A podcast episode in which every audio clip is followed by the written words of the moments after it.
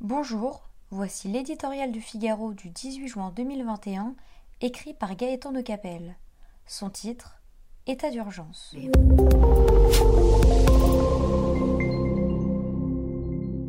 Dix-huit mois après l'apparition du Covid, la vraie vie reprend enfin ses droits.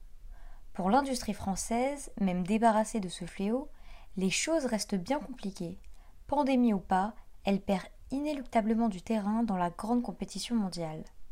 Quelques bienheureux nous assurent que tout cela n'est pas si grave, que notre économie se transforme, que les services et le tourisme feront aussi bien l'affaire. Ils se trompent. L'histoire enseigne que la désindustrialisation précède la dévitalisation et la dépendance. Avec 2 millions d'emplois industriels perdus en trois décennies et une part de marché européenne en constante diminution, la France paye très cher son déficit de compétitivité. Mille rapports ont décrit les raisons de cette hémorragie sans qu'il y soit sérieusement porté remède. Ainsi, le coût du travail excessif poursuit méthodiquement son œuvre destructrice. Malgré les allégements de ces dernières années, CICE, baisse des impôts de production, la France demeure une championne de la taxation.